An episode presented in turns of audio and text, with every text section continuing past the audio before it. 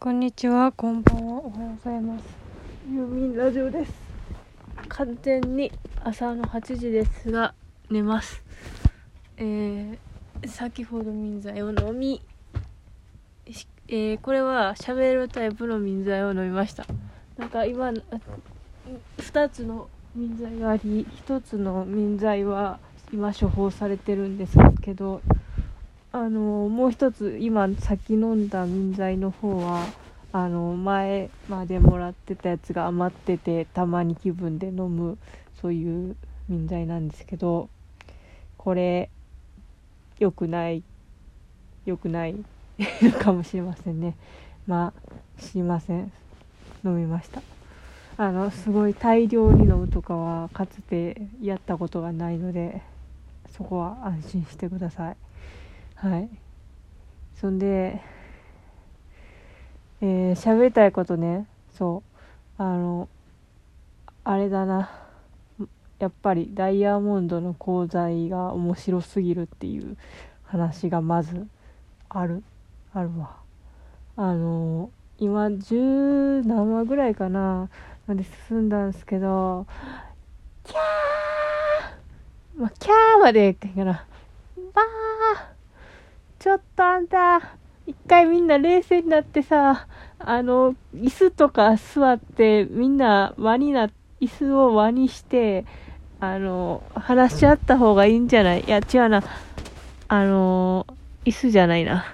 えっ、ー、と、それぞれ、あの、い、に、1対1の感じで、あの、それぞれに、あの、メンタリストさん、メンタリストじゃないな。何？精神科医さん。あのカウンセラカウンセラーさんを一緒一人ずつ座らしてあのお話をしていただいてそれぞれの、あのー、問題点をさらさらったあげくにそのね対処していくっていうのがあのー、道筋としてはよろしいんじゃないですかしょうかって思ってしまうぐらいあのみんな思ってることが別々でかつやってることが、あのー、あれなので、あの、この、まだすごい大問題が起こることにはなってないんですけど、この状態のまま進むと、ちょっと恐ろしいことがあるんじゃないでしょうかみたいな状態に今あります。これ野球漫画の話なんですけど、あの、そんな感じですね。あの、本当今一回、もう、怒ったんですけどそれはまだ軽軽いいやでも小学生がやってるそう小学生なんです。ダイヤモンド講座小学生で初めて野球をし始めた子がもうなんかなぜか自分の意思とは別にあの勝手にあの選考会みたいなとこに行かされてあの何アンダー12みたいなあ12歳以下の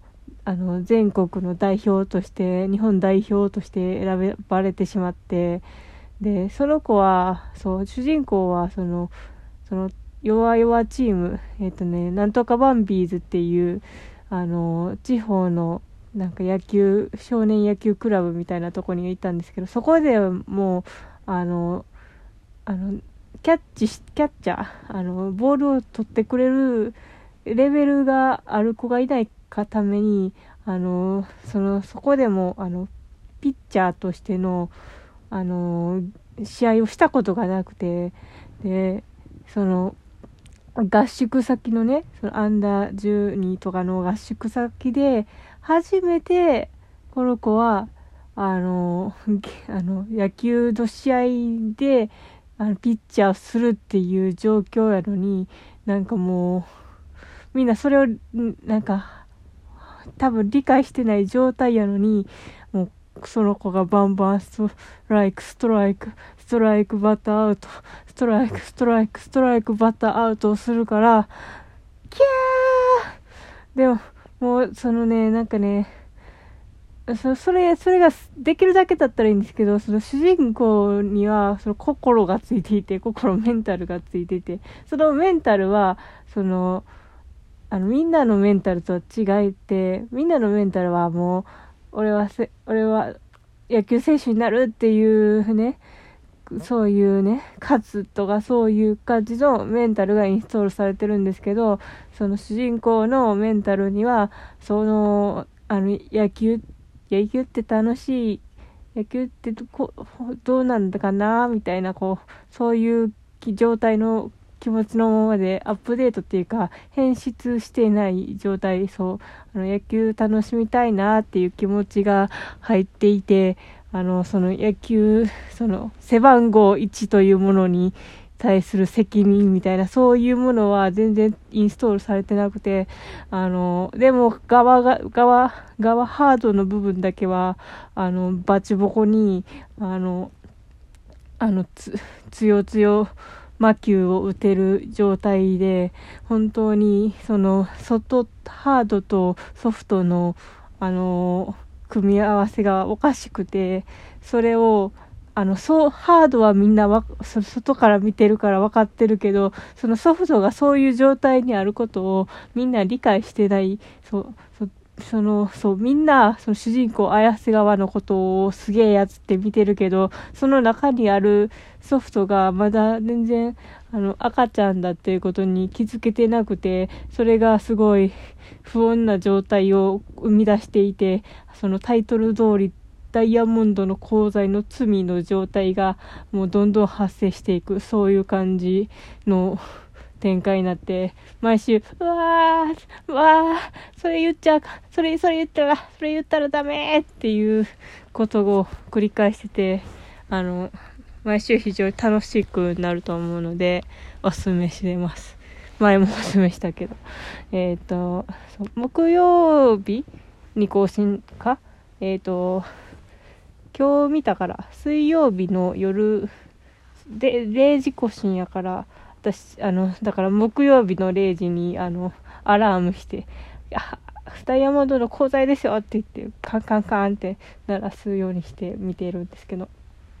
ねみんなも見てね「あああ先週そうあ先週ああやったわ」っていう、ね、久しぶりに連載ものの漫画を見ていてちょっと楽しいですね。やっぱしね一気に読むのもいいですけど毎週毎週見るのって結構やっぱり楽しいですよね。そうああとね私ちいかを失ったこ心の隙間をそれで今埋めているみたいな。いや別にまちいか失われたわけではないけどね長野先生がねちょっとあのねちょっとなんかお腹かなんかわかんないけどね塗ったり麻酔打ったりするらしいから